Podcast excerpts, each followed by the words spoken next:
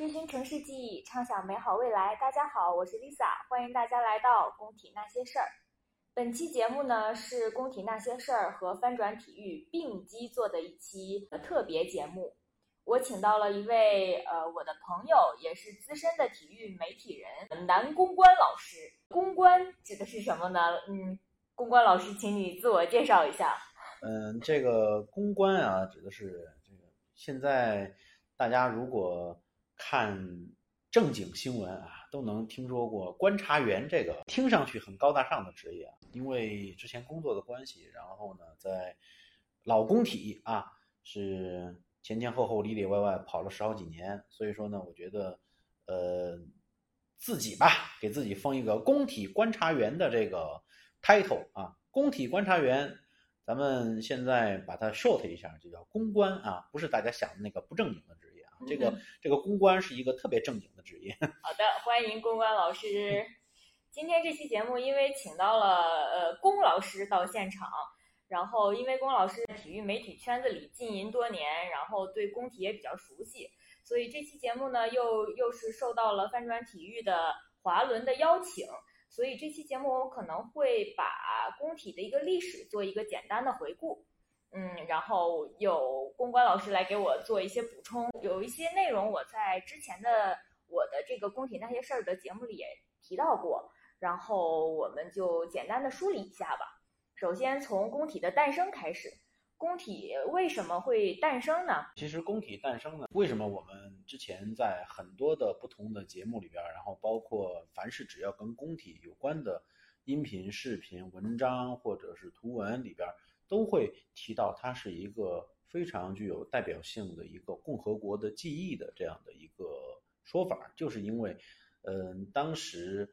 嗯，适逢中华人民共和国成立十周年这样的一个这个盛典的时期，也是为了彰显咱们社会主义事业建设的成就啊。然后呢，加上呃，普遍认为在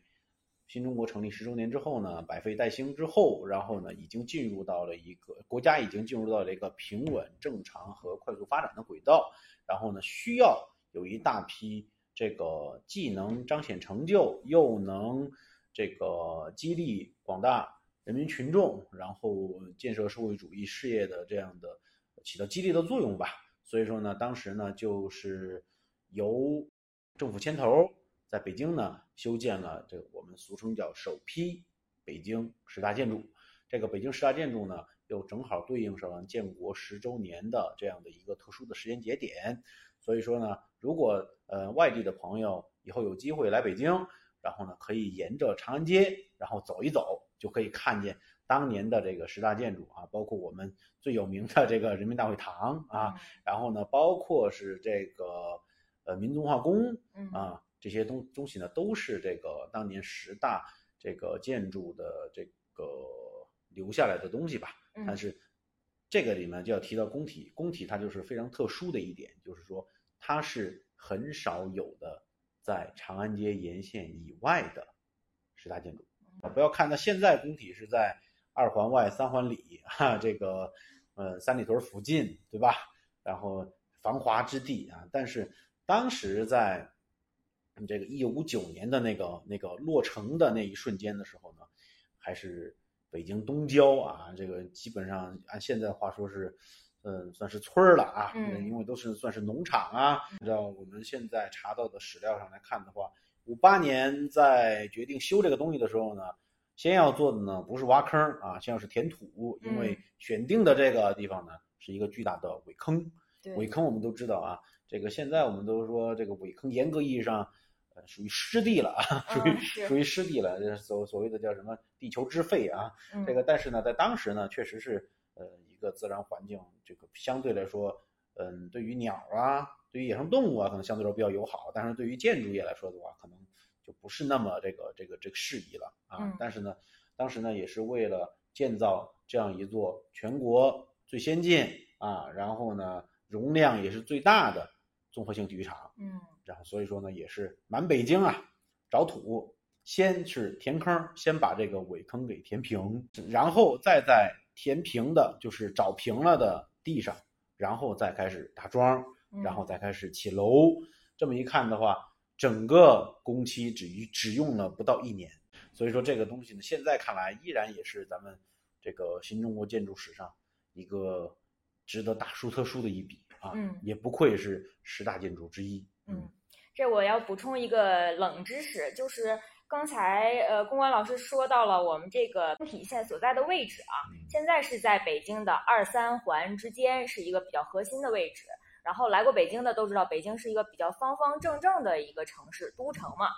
呃，也是现在属于核心，但是在当年一九五八年决定要建这个工人体育场的时候，这个地方其实是叫做东郊。所谓东郊是什么呢？我查了一下，这个东郊其实就是现在的朝阳区。是在一九五八年五月份的时候呢，国务院批准，就是将将这个北京的所谓东郊区正式更名为了朝阳区。苇坑啊，这个地方呢，其实是长有芦苇的池塘。呃，是一一大片洼地，常年积水。当初住在这里的市民们嘛，其实整个生活环境也不是特别好。后来搬迁之后，就在这块地上，然后建起了工人体育场。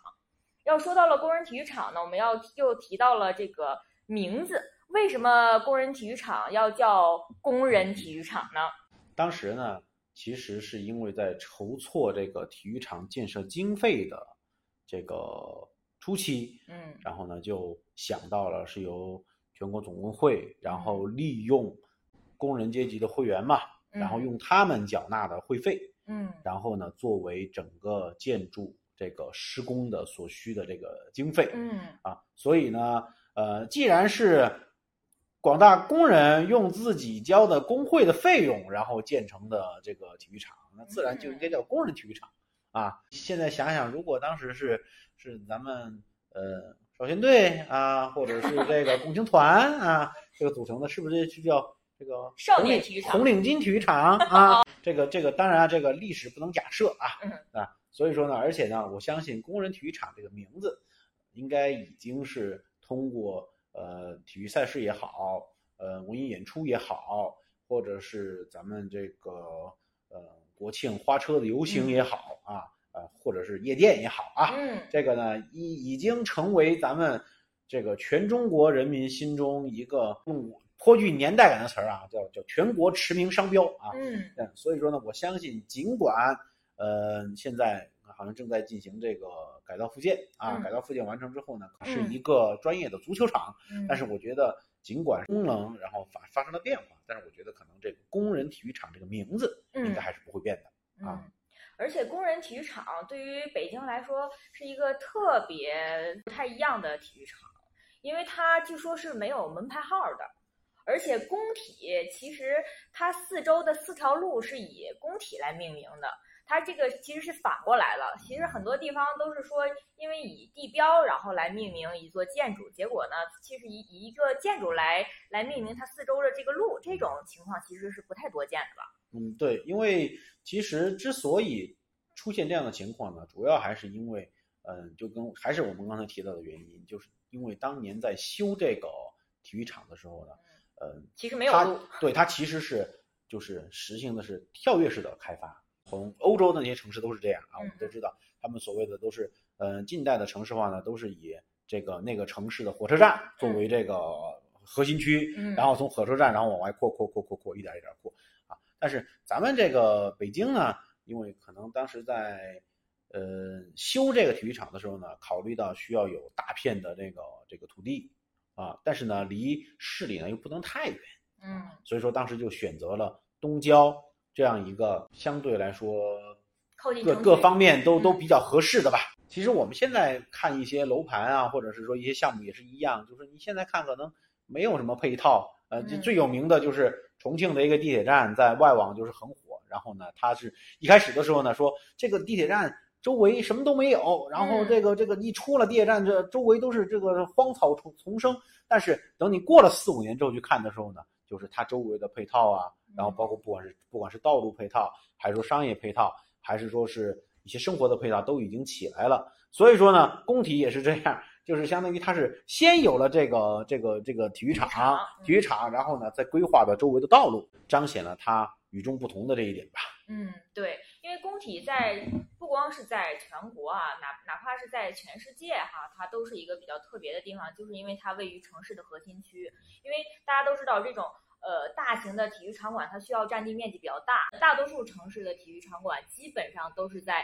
呃近郊，在城市的近郊的这个位置。然后工体呢，它却是在北京最核心的这个地方。然后现在我们也知道了，其实它并并不是一开始就在最核心的位置上，但是从一定程度上来说，可能工体还带动了北京城市的发展。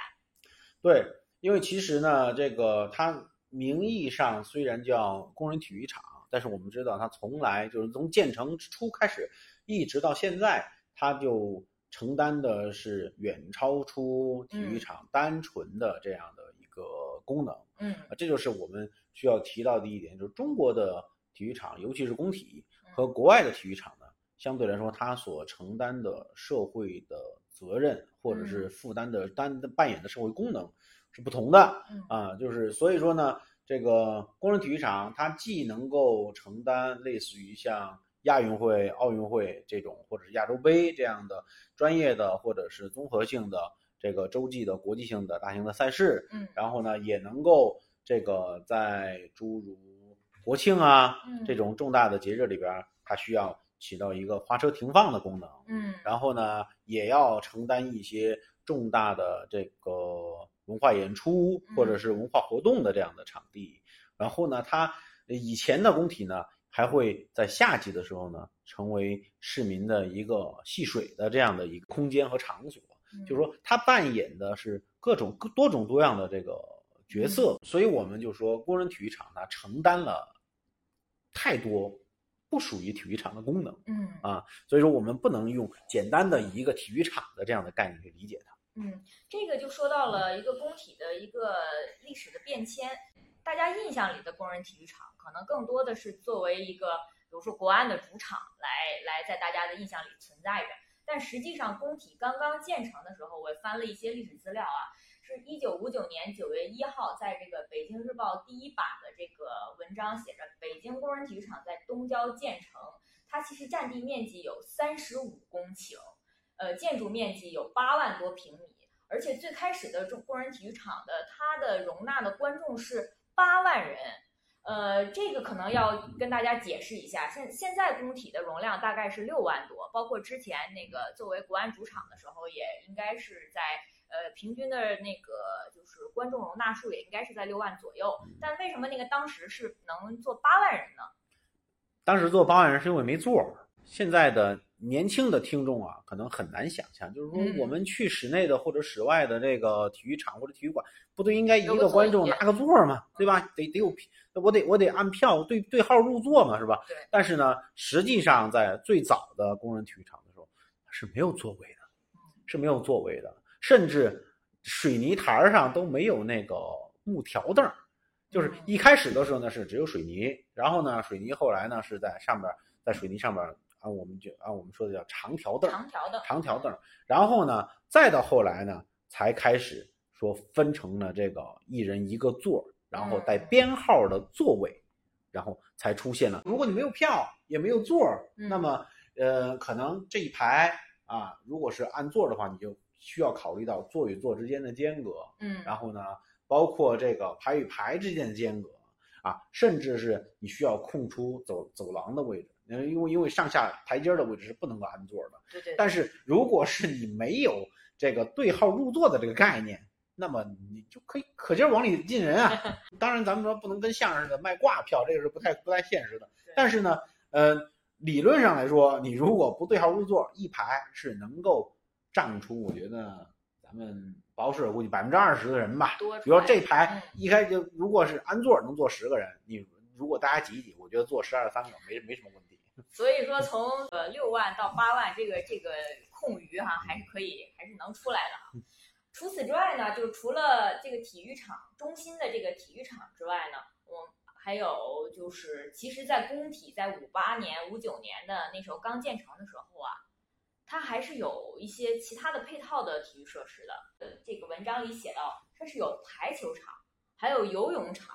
还有网球场。南面呢还有一个人人工湖，这人工湖里的水呢是从永定河引过来的水流，然后顺着体育场西面的河道流到人工湖里，再从东南方的河道再流到了通惠河里面。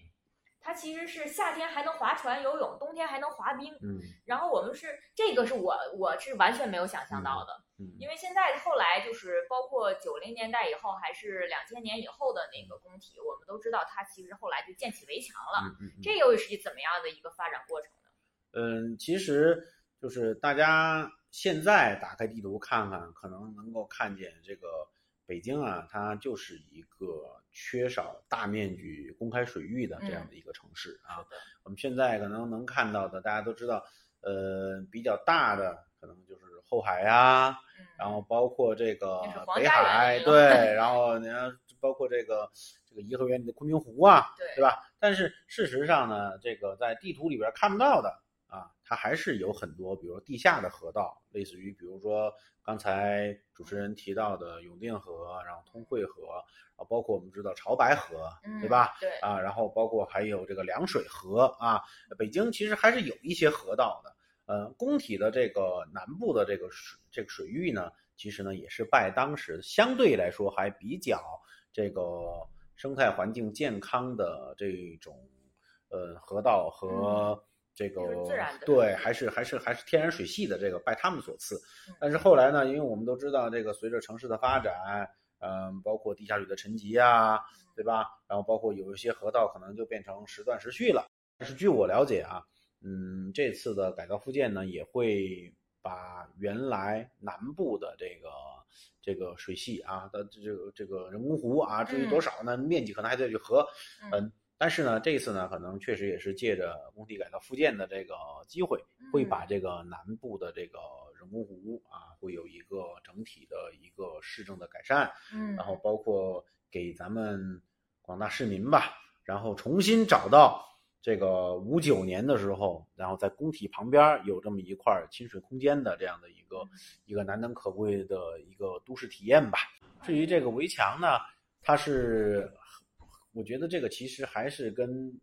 嗯社会发展有关系啊，嗯社会发展有关系，因为我们都知道，呃以前的工体呢，呃，在刚刚建成之初的时候呢，它可能相对功能比较纯粹啊，那时候呢，可能市场化的一些商业行为啊也不这么的多，嗯。啊，它可能更多的就是一个呃，球场里边儿进行体育比赛，球场嗯外边儿大家作为普通大众的一个文化娱乐休闲的场所嗯啊。但是呢，后来随着这个市场经济的这个发展吧嗯，然后呢，可能越来越多的这个商业形态，然后开始在工体出现，也就是九十年代那开始兴起的，就开始大家开始这个修嗯墙啊、住院然后呢，呃，但是现在这个环这个情况好像有改善。有嗯有改善啊，包括据我了解的是，新工体以后呢是不会有围墙的，而且嗯。北京市的公园呢也在普遍的，就是这种所谓的社区公园啊，也在普遍的拆除这个这个围墙嗯。啊，就是为了能够让广大的市民能够随时随地很方便的，然后进入到这个属于咱们所有这个市民所拥有的这样的一个公共绿地，每一个事物的出现都会对应当时社会经济文化社会的发展啊、嗯它是带有一个鲜明的这个时代特征的这个标记的嗯。啊，嗯、当年有了也就有了，但是呢，现在我相信随着新工体的建成，然后会以一个更加亲和的态度啊嗯来面向咱们的普通市民大众。嗯，我的理解是这样，就是等于工体的这个商业城市在发展也好，呃，经济在发展也好，它是自然而然的这种野蛮生长出来的，它是没有一定没有一定的规划的。但是这次改造复建之后的那个商业，您您有所了解吗？它未来会是一个什么样子呢？呃，就像我说的一样啊，这个其实工体的商业化在八十年代的时候还没有进行大规模的这个嗯商业化。其实当时我们如果能看到当时的，甚至是九零年亚运会的时候，嗯我们从现在的这个这个这个影像资料啊，嗯然后包括图文资料里边都可以看到，它还没有出现大规模的这个这个商业化的这个这个趋势。嗯其实工体真正的开始商业化，就是在呃职业足球开始之后的那段时间、啊。我们都知道，所以因为九四九五年的时候，那时候呢，相对来说经济活动啊，然后包括社会的经济活力啊，都有进一步的这个释放。在那样情况下，然后加上北京国安开始在这个职业联赛初期，然后就选择了工体作为这个这个自己的主场，然后给这个体育场呢，其实某种程度上呢是加大了它使用的频次，嗯啊，然后呢也为它固定的带来了这种这种潮汐式的这样的消费的人群。啊，其实，在零八年奥运会之前，嗯啊，北京是没有一个体育场能够达到工体这样的容量的。嗯即使是为呃九零年亚运会的时候，亚运村那边新修的一些体育场馆，比如说嗯奥体啊，对吧？然后包括是这个这个已经存有的，比如新东坛体育场啊，啊，包括嗯丰体啊这些他们在容量上、在地理位置上、在共和国发展历史上的这种特殊性上，都是没有办法跟工体相提并论的。嗯啊在这样的情况下呢，工体其实就是在这个上世纪九十年代中期开始，嗯，然后慢慢慢慢的有各种各样的业态。工体最早的时候，如果呃有北京的听众朋友们有记忆的话，那时候工体还有各种各样的大集啊，逢年过节的时候嗯会有各种各样的大集，然后包括甚至有一些老百姓在置办年货的时候，那还还有可能到工体大集里边去买过东西。但是呢，就像主持人刚才提到的，其实，在过往的那种商业的这种规则里边，其实对工体是缺少一个系统化的这个商业的规划和运营的。嗯啊即使是后来它已经成为了这个这个这个夜生活的这个标志嗯。啊，然后也承办了很多场国内外的顶级明星的演唱会，但是呢，大家依然可以发现，大家可能想到的是啊，梅奔上海的那个梅赛德斯奔驰中心啊，那是一个高大上的。一个真正的运营起了自己品牌的这样的一个文化演出场所啊嗯，但是工体呢，它它可能履历很好，我们都知道履历很光鲜，这个简历拿出来非常的漂亮啊，但是实际上呢，这用我们的俗称的现在的话说啊，这个人设没有立住 啊，他没有真正打造起一个就是为他系统包装的一个，我们开玩笑说啊，需要一个 MCN 机构来为他立这个人设嗯。啊，来为他这个构造一些专属于他的 tag。嗯。然后再以这个 tag，然后去发酵跟他相关的话题。然后我觉得这个在未来的，尤其我们都知道现在都是什么流量经济啊，对吧？然后在这个社交媒体上，然后短视频平台上，甚至未来所谓的我们都都知道的现在这个元宇宙的这个这个这个嗯理念的这个营造上，其实我觉得工体的商业的运营在这个里边其实是大有可为的。嗯，听起来就是工体还是一个就是与时俱进的这么一个地标场所。它不光是个体育场，然后它现在又是一个就是要变成一个核心商圈了这么一个概念。大家都知道这个工体边儿上啊，就是离离这个三里屯特别近。除了球迷想一提到工体想到的是国安，想到是足球，然后其他年轻人一提到工体想到的是夜店，是酒吧。然后这些大概是在什么时候产生的？因我印象中应该可能是在两千年左右才开始有的吧。反正我第一次去工体酒吧的时候是嗯两千零一年。哦，那应该就差不多。两千零一。年从从从西三环，然后到了东三环，然后呢，那时候呢，我记得那时候工体的那准确严格意义上，那时候还去的还不是工体，应该就是三里屯三里屯儿，三里屯儿酒吧街是三里屯？那时候三里屯儿呢，然后那时候我们第一次去的应该是三里屯北街啊，现在相对来说就是这个洲际酒店的，以前是三里屯北街、三里屯南街两个就就然后被工体北路给分开嘛，嗯。然后呢，这个后来北街的很多酒吧给拆了，这个我当时去的那家估计好好应该也被拆了吧。然后呢，三里屯儿，然后后来慢慢慢慢的就和工体融合在一起了一个商圈儿了。啊，对，嗯现在据我据我了解，好像未来也是计划打造所谓的工三区域这样的一个啊工所谓的工人体育场三里屯区域。呃，工体的夜店呢，大家都知道这个穷学生，然后到北京了之后呢，这个一般来说呢，就是如果是学院路附近的啊，嗯就先去五道口，然后接受这个假酒的熏陶啊，喝惯了五道口的便宜的假酒啊，再到工体来喝贵的假酒。对，其实当然这个是玩笑话啊，但是呢，这个其实呢也是呃可以看出啊，这个工体这个地方在京城夜生活的这样的一个一个不可取代的这样的一个地步啊，就包括我很多朋友，然后不管是外地的还是外国的，然后来了之后呢，然后都说都说哎，这个晚上这个咱们去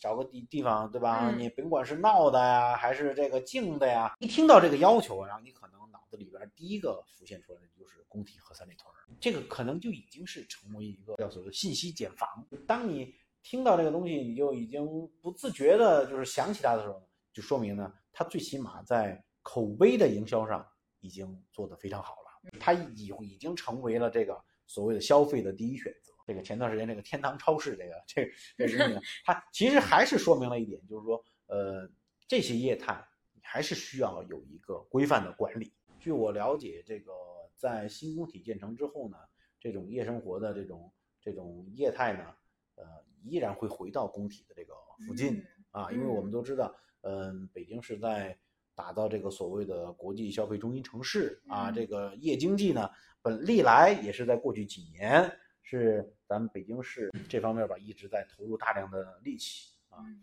所以说我觉得大家不用担心啊，据我了解的是呢，它还是会回来的。而且这个结合我我们刚才聊到的说工体的这个环境整治哈，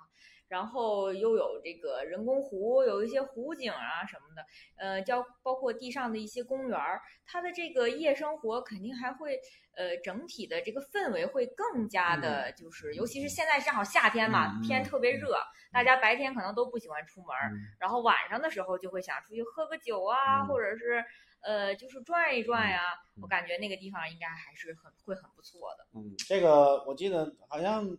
之前已经有过这个消费场景了吧？这个嗯看朝阳区这个这个因为疫情，然后咱不都开玩笑嘛，说亮马河是这个、这个北京塞纳河吧，是吧？当然呢，咱们这个工体呢，它那个因为它它是湖啊，它不是河，嗯不具备这个通航的这个这个条件啊。嗯这个所以说呢，这个既不能这个让让广大人民群众上班的时候划船走啊，也不能这个也嗯不能这个上面游船。但是呢，我觉得对于北京这样一个，就像我刚才提的一样，缺乏大面积的公开水域的这个这个这个城市来说，呃，工体的这个这个南部的这个这个这个水系啊，嗯真的是很很难得，非常难能可贵的一个一个东西。而且呢，呃，我们都知道，嗯，作为双奥之城啊，这个北京呢，这个在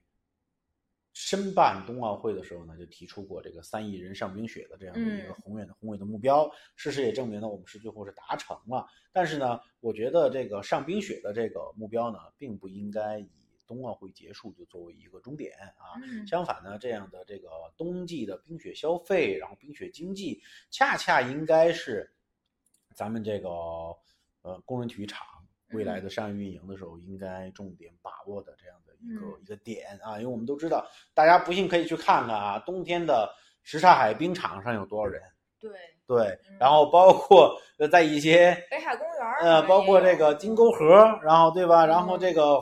玩这个野冰的有多少人啊？当然，我们这不是提倡大家去玩野冰啊，但是呢，就是说，其实北京的这个城市啊，呃，它是一个呃国际化的大都市，它是一个能够容纳和包容各种各样的消费的业态，在一年四季里边儿。嗯，然后去找到自己的发光发热的这个点的这样的一个庞大的国际性的大都市。大家都在说嘛，就是说啊，很很羡慕啊，说这个所谓的中央公园儿。那我觉得以后工体其实就应该向中央公园的这个模式去去去去去探索它，能够让大家一年四季都能够在这个地方找到吸引自己的一个点。嗯当然了，我觉得工体呢，在未来运营的时候呢，确实是应该多想办法。多个嗯角度，然后去想啊。据我了解的，可能除了这个这个亲亲水的空间，然后比如说冬天的时候可以可以做一些冰雪的这个运动的这样的一个一个搭配，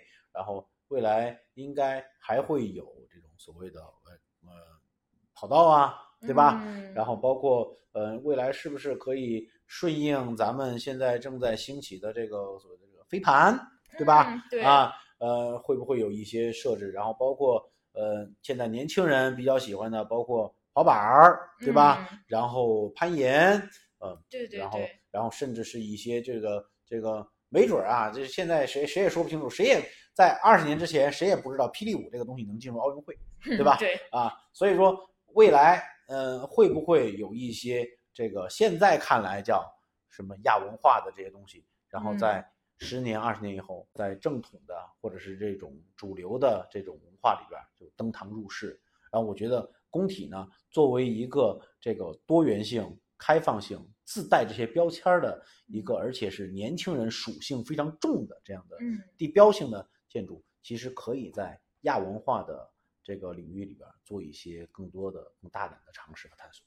我住的地方就是离那个朝阳公园挺近的嘛，然后现在夏天的时候。哦，我晚上有时候遛弯也会走到那个朝阳公园那个南门是正门门口嘛，它有一块小广场，那个地方就有好多的那个有年轻人有玩滑板的，还有小朋友玩轮滑的，还有那个广场舞的，还有一些就是年轻人带着带着一些阿叔叔阿姨在跳鬼步舞，当时我都惊了，真的就是一个大融合的一个场景。然后我看了一下工体改造复建的这个这个数据啊，它未来是有十万平米的一个地上的一个公园和三万平米的一个湖区，这么一大片面积，造福于这个广大周边的这些居民，他们都是可以，就是不管是一年四季也好啊，从早到晚也好，大家都可以去工体的这个这个公共的空间上面可以去运动啊，去跳舞啊，年轻人喜欢的不管是舞蹈啊、时尚运动啊，都都可以在进行。像在上海的话，我去上海的那个应该叫滨江体育公园吧，他们有一大片就是一个滑板公园，然后也是挺酷的一块地方。我去过一次，我想这个北京目前好像还没有这种大规模的这种滑板公园，可能有一些滑板的培训的俱乐部，我是知道。有一些，呃，据我据我了解，比如说南四环往南这个旧宫，呃。世界之花这个购物中心的外边就有一个专门的作为这个滑板的这个这个活动的场地啊，那块呢，没到晚上的时候呢，玩的还挺多的。嗯，其实呢，这个我个人觉得就是说，呃，五九年的时候，那时候的工体呢，它同样有很大的这个供供这个普通大众，然后来这个文化娱乐的这个这个休闲的这样场地。但是此一时彼一时啊，这个。这个六十多年的时间过去了，大家玩的，呃，可能就产生了这个不同的变化。嗯啊，这个当年可能晚饭之后遛遛弯啊，然后跑跑步啊，或者是这个爬一爬这个攀登架呀，啊，甚至你如果去其他的这个中国的其他城市，老旧的这种建筑物这个旁边还会出现有所谓的跳伞塔这样的这个这个建筑。但现在这些东西都都是没有了啊，取而代之的呢，可能会有攀岩啊，呃，然后呢，甚至。在一些，呃，据我了解啊，这个国内的体育场，甚至我去过的一些国外的体育场，它在某些特定的季节的时候，还会用作，比如说夏季的这个小型的嘉年华，啊，然后它会搭它搭建一些这个电动的游乐设施，对吧？呃，然后呢，现在呢，嗯，大家呢也会经常可以看到外面所谓的这个叫都市露营的这样的场地，啊，包括呃会有一些集市的这样的这个这个这个设置啊。嗯，其实我觉得以工体的这个刚才主持人提到的这个十万平米的地上的这样的一个一个一个活动的这个空间呢，我觉得未来是这个有很大的想象空间的。呃，未来如果有一天这个有一个大型的这个天文的景象，比如说流星雨，然后在这个工体的上空出现，那么会不会？那我们就把工体变成一个大型的露营的这个场地，然后顺便在那里还可以做一些所谓的科普的这样的活动。嗯，我觉得这个都是都是并不是完全不可能的。嗯，国外的很多球场都开通了这种所谓的这个一日游的这样的一个。那你比如说你去曼彻斯特，你可能会去参观老特拉福德啊。你去这个马德里，可能你会去参观这个伯纳乌啊。这个工体，我觉得它完全是能够。支撑得起这样的一个设置的啊，因为它自本身这个 IP 是有的啊，然后呢，而且呢，它也具备这个网红打卡的这个潜质，嗯啊，而且呢，呃，以后呢，交通也很方便，这个历史的厚重感，然后也足够，我觉得是完全没有问题的。这些呢，其实都是给未来工体商业运营的团队呢，就是给了他们，其实给了他们一个。很大的一张纸，可以让他们自己去去去去想象，嗯，去想象，去去去去设计。说到历史啊，就是工体在跟咱们国家其他的那个体育场都不太一样，因为它就是五九年建成的时候，它就举办了一个第一届的全运会，就是一个有标志性的一个赛事。然后后来您刚才也提到了，它不光是举办体育赛事，它还会举办一些国事的盛典呀，还有一些大众健身的一个一些比赛呀、演唱会啊这样的。呃，然后九六年的时候，它成为了国安的主场。在九六年之前，其实它承担的是一个国家体育场的这么一个一个概念。然后我们国家的这个几代的领导人啊，其实都曾经在工体的看台上出现过。呃，比如说第一代领导人，那就是第一届全运会，一九五九年的时候，看当时的照片呢，就是我们的呃毛主席呀、周总理啊都在那个现场。然后再还有我们最喜欢的邓爷爷呢，一九七七年的时候，他是一个足球迷，是吧？说一九七七年的时候呢，工体承办了一个北京国际友好邀请赛，然后呢，这个邓爷爷呢也在这个决赛的现场上出现了。再后来呢，就是零一年的这个大学生运动会，大大运会其实是是零一年的八月份开幕的，正好是在咱们那个就是申申奥成功之后。对。申奥是零一年的七月十三号，我们国家是把这个大运会当成这个奥运会的一个预演来进行的。然后当时的那个就是领导人呢，也都是亲自出席了这个大运会的开幕式。之后九七年的这个香港回归祖国呢，也有领导人在工体的这个首都各界庆祝香港回归祖国大会上讲话。除此之外呢，工体还有哪些就是历史性的时刻您印象比较深的呢？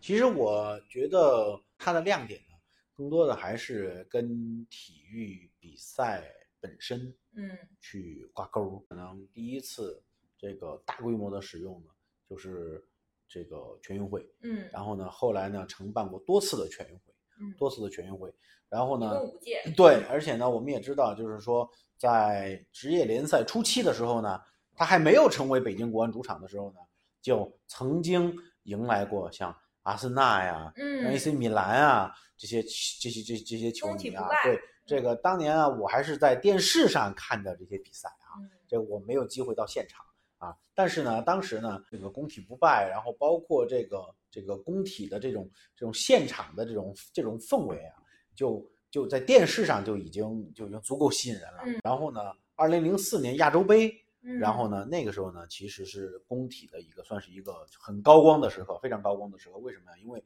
我们都知道，二零零四年的亚洲杯呢，只中国只有四个城市主办，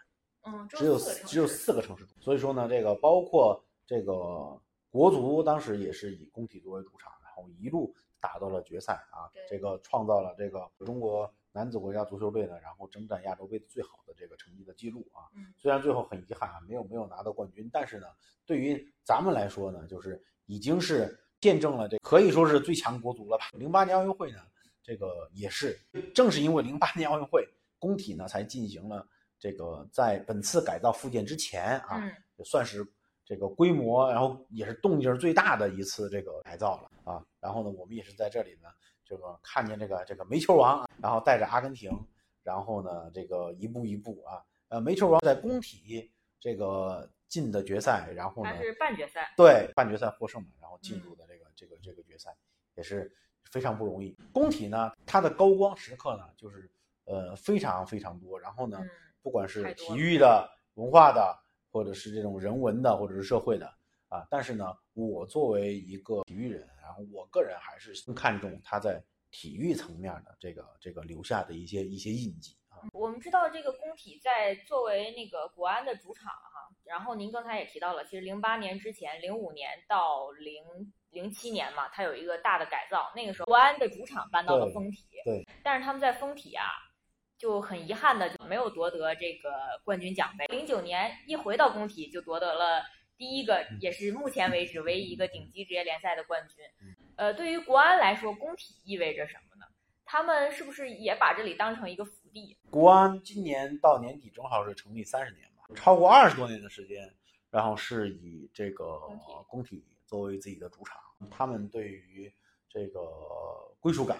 我觉得是是一定会有的，甚至包括当年的在职业联赛初期的时候。很多运动员是住在工体的呀，包括这个改造复建之前，然后很多队员在工体的这个俱乐部二三楼都是有自己的房间的，包括像徐云龙啊，这个杨普啊，这个岁数的呃前国安球员来说，都有过在工体这个白楼住着的这个这个这个经历啊。所以说呢，这个对于球员来说，嗯，对于这个球迷来说，呃，工体，然后包括像据我据我了解，现在大家都非常熟悉的这个，呃，很多媒体人，比如类似于像那个董路啊，他们那时候的时候就是在工体外场扒着铁丝网看训练。现在可能这个场景可能再也看不见了，因为跟职业足球俱乐部的这种运作或者日常的这种这种运营的这个一些规定呢，其实是不相符的啊。但是呢，我觉得，呃，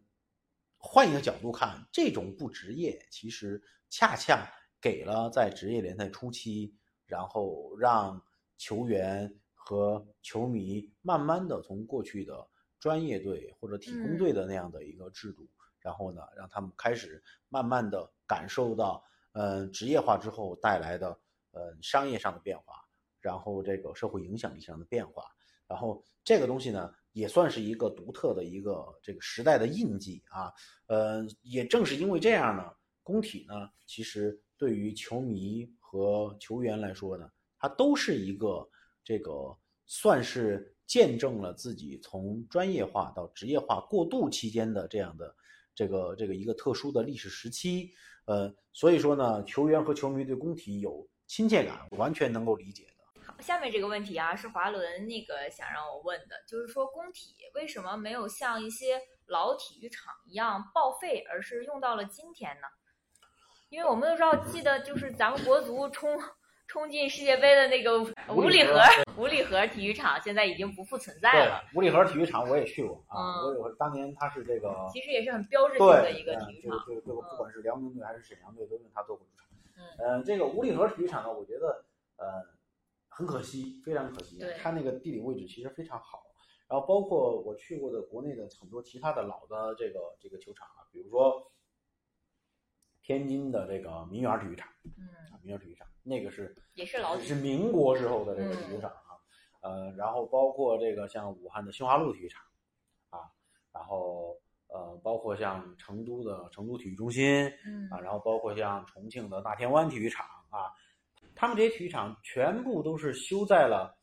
最繁华的这个这个这个中心地带，嗯啊，但是呢，无一例外的现在都已经基本上都已经废弃不用了啊，都都最起码是。不会再进行中超级别的这样的比赛了。嗯，啊，这是为什么呢？其实呢，就是还是跟我说的一样，就是呃，因为各个城市在自己发展时候，然后出于规划的需要，啊，需要呃，出于比如说用这个体育场带动周边这个住宅和商业地产的这个这个这个销售和发展的需要，啊，但是呢，呃，工体没有走这样的道路。嗯，就是因为呃，像我说的一样。它的诞生就具有特殊的意义，嗯，然后呢，它又在自己六十年的存续的这个时间里边，然后呢，通过呃举办各种各样的大型的活动啊，这然后呢，呃，对国内国际的文体明星，然后包括这个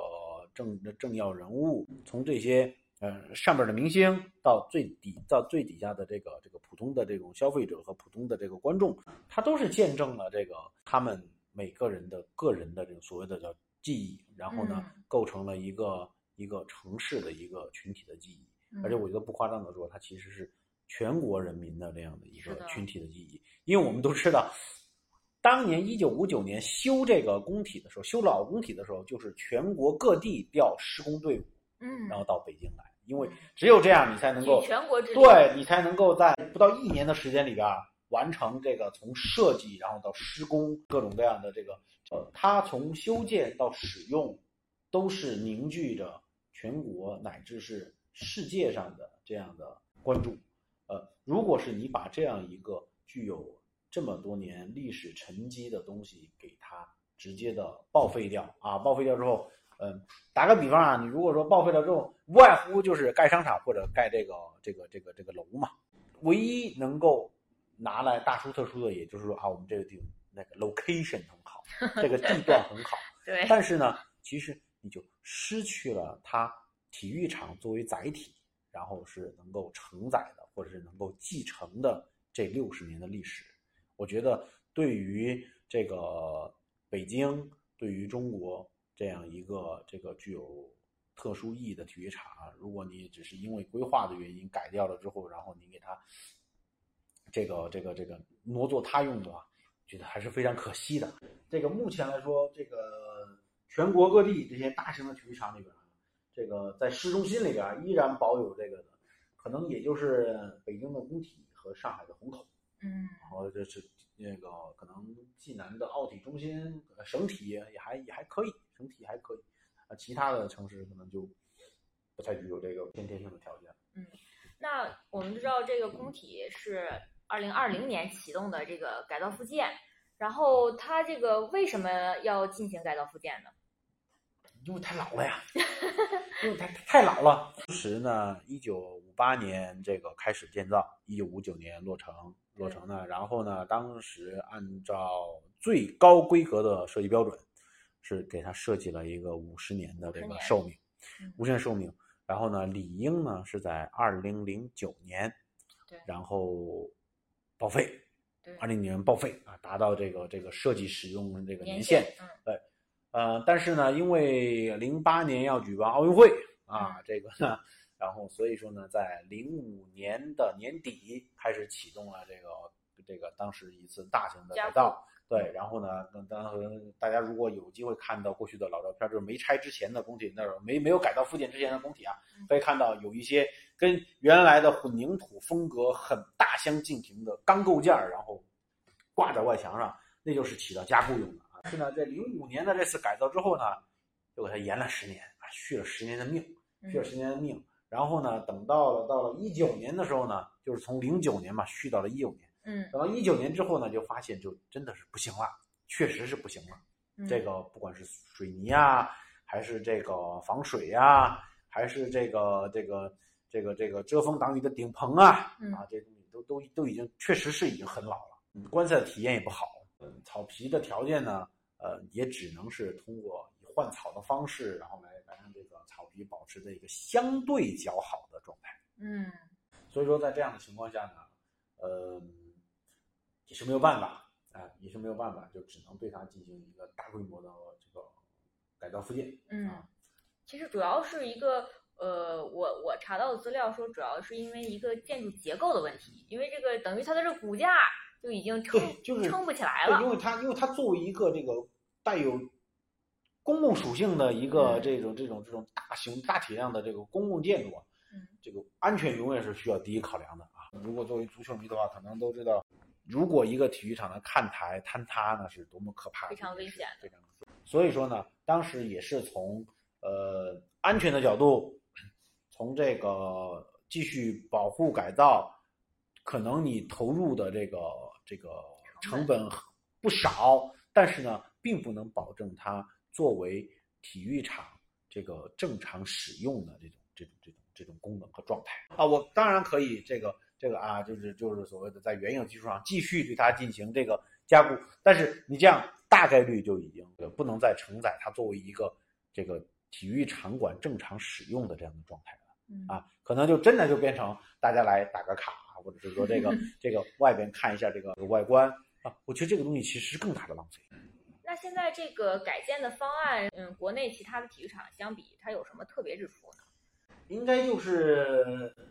多次对外报道的时候提到的八个字吧。这个传统外观，现在场馆啊，传统外观呢，我们都知道，这个这个当年的五九年的时候呢，工体呢其实就是带有非常浓重的苏式建筑的这样的这个风格啊风格啊。然后呢，这一次呢，这个改造复建呢，它也是。啊，依然是保留了这种苏制的这种建筑啊，甚至有人开玩笑说，我们这个咱们这个是卢日尼基北京封号，确实非常像，非常像。我卢日尼基我也去过啊，确实非常像它的这种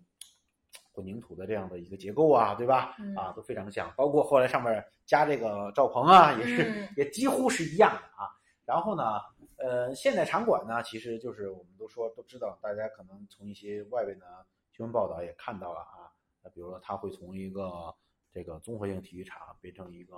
这个专业的足球场，容量会有扩充，嗯，座与座之间、排与排之间都会观赛的体验会更好啊。然后呢，包括以前工体缺乏的这种贵宾接待的空间，然后也会得到大量的这个这个填填充，啊，包括以前这个球迷在工体观可那个观看比赛的时候反映的，比如说这个如厕难啊，嗯啊，然后包括这个呃需要购买一些纪念商品无处可去啊，在比赛前、比赛中、比赛后想跟那个进行一些商业零售，然后几乎这个这个匮乏的啊。以前工体看过球都知道，你要吃点东西，你还得出看台啊，嗯到这个外边这个这个这个一圈儿也去买去啊。这个东西这个东西都以后都是不存在的了。然后包括球员也提到的，就是呃工老工体的这个更衣室很小，更衣室，非常小。主队更衣室，非常小，主队客队都非常小。然后包括这个很多媒体记者也反映啊，以前老的工体呢是没有记者工作间的。这些理论上来说啊，在你要如果要承办高规格的洲际的或者国际性的赛事呢，这些东西是肯定不行的。你别说这个办亚洲杯、世界杯啊，或者你就说是举办亚冠的比赛，也是需要你能够给媒体记者要能够给他们提供一个独立的啊，甚至是需要根据不同的媒体类型啊，文字记者有文字记者待的地方，嗯然后图片摄影有图片摄影待的地方，嗯然后电台电视台有自己待的地方这些东西以前工体通通是没有的。那您以前之前就是作为媒体去工体做采访的时候，其实坐的位置是跟大众差不多，是吗？呃，我们坐的位置其实呃都是在十八台嘛，西看台，十八台上我们坐的那个旁边就是普通观众。但是呢，就是理论上来说，按照要求呢，是我需要是比赛结束之后呢，先去混采区，嗯混采区。但是呢，老工体是没有专门的混采区的，老工体的混采区就是在 这个在，在球员这个通道的这个入这这在入场之前的那个大厅里边，那就是一个所谓的混采区啊。然后呢，混采区完了之后呢，就要去开新闻发布会。嗯新闻发布会完了之后呢，我们是应该媒体记者应该是去去分别去到各自不同的工作的区域嗯啊。那个工作区域应该是有保证你有这个电源，有网络连接，嗯，然后呢，应该是包括技术统计啊，嗯然后包括一些基本的这个，比如说饮用水的提供，这些工体通通都没有，这些东西通通都没有啊，因为没有专门的记者工作的区域，所以说呢，这个工体的记者呢，都是在新闻发布厅，然后完成写稿的这一系列的工作。对于众多的媒体记者来说呢，呃，这个工作环境真的真的是谈不上好。如果去过这个世界杯、欧洲杯，或者是说亚冠的这些比赛，去其他的这个这个球场看过之后呢，你会越发觉得，呃，工体呢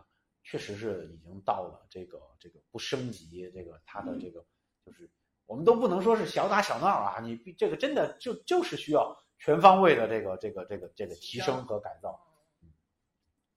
新工体提升之后呢，就是呃，我我们也拿到一些数据啊，它原来是大概是六点五万座的一个、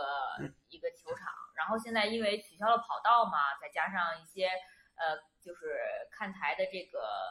呃间隔呀，有一些调整，现在能达到六点八万座的这样一个容量。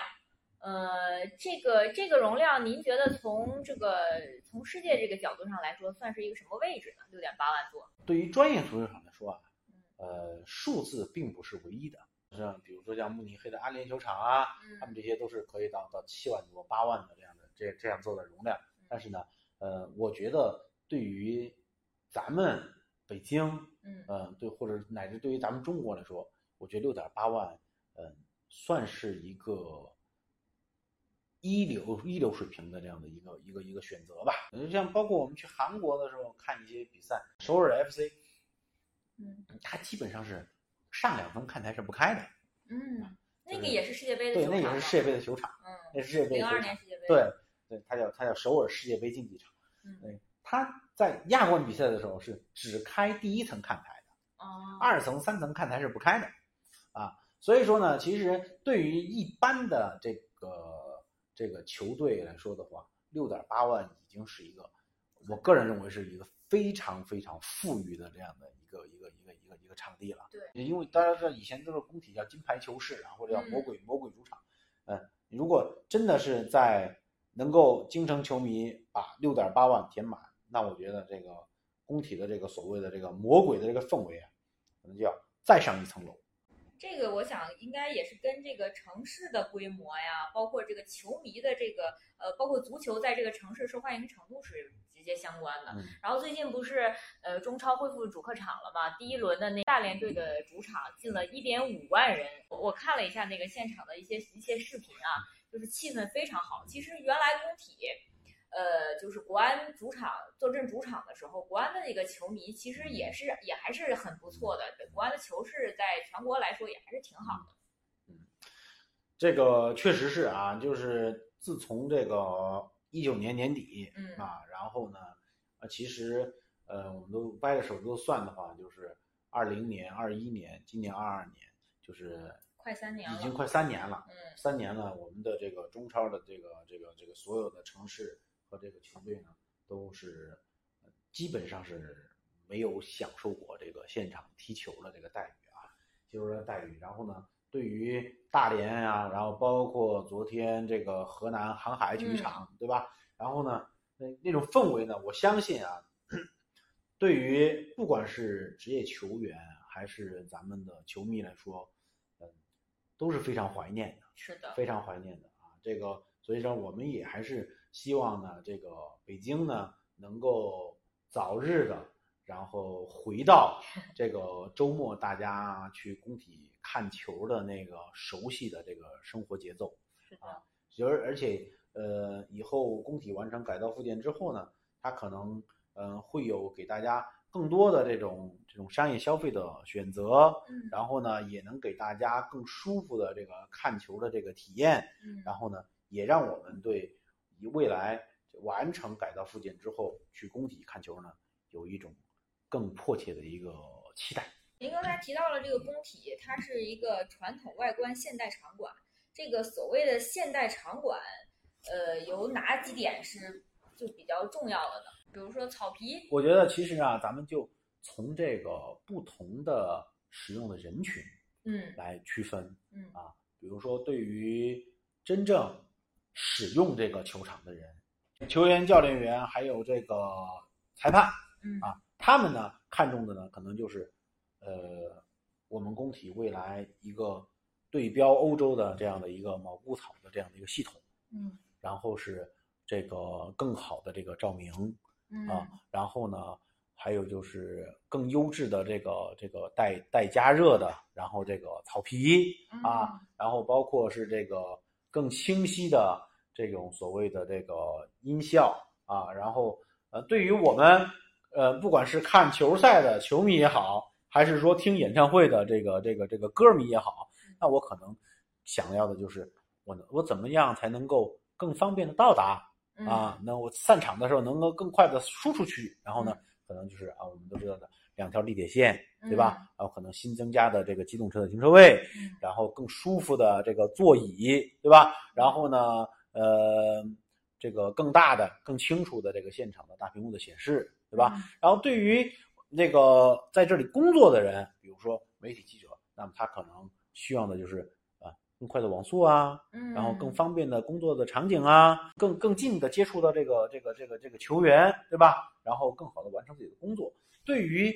在这里边运动的、消费的、休闲的人，那么他可能就是说啊，有亲水的空间啊，嗯，然后这个没有围墙的一个非常友好的这种对外的姿态啊，然后包括环形的跑道啊，然后呢，这个地面上那个没有其他建筑物的干扰，给他们一个这个更更更开放的空间嗯啊。然后对于派对动物们来说，或者对于这个这个这个消费群体来说，他说这里有可能有这个更多的米其林的餐厅，对吧？嗯有更舒适的体验性的消费，对吧？然后有有更更国际范儿的这样的这个这个这个 club。现在场馆它其实容纳的不只是体育赛事的这样的一个一个现代场馆，然后嗯它其实更应该的是能够把这个带有各种各样属性和标签的人都能够聚合到工体的没有院墙的这十万平米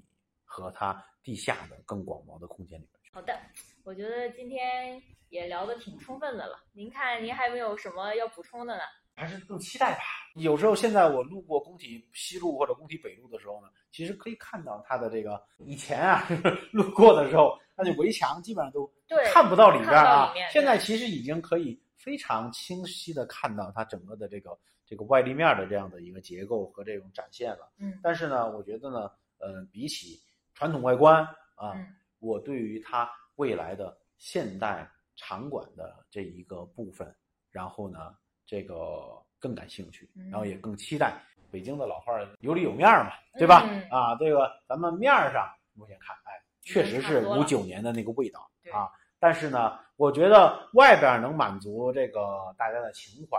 然后呢，到里边希望能够就是不负大家的期待吧。嗯啊，好，那就在我们的期待中就结束今天的节目吧。然后也感谢工体观察员作为嘉宾参加本期工体那些事儿的录制。然后我们下期再见，拜拜。再见。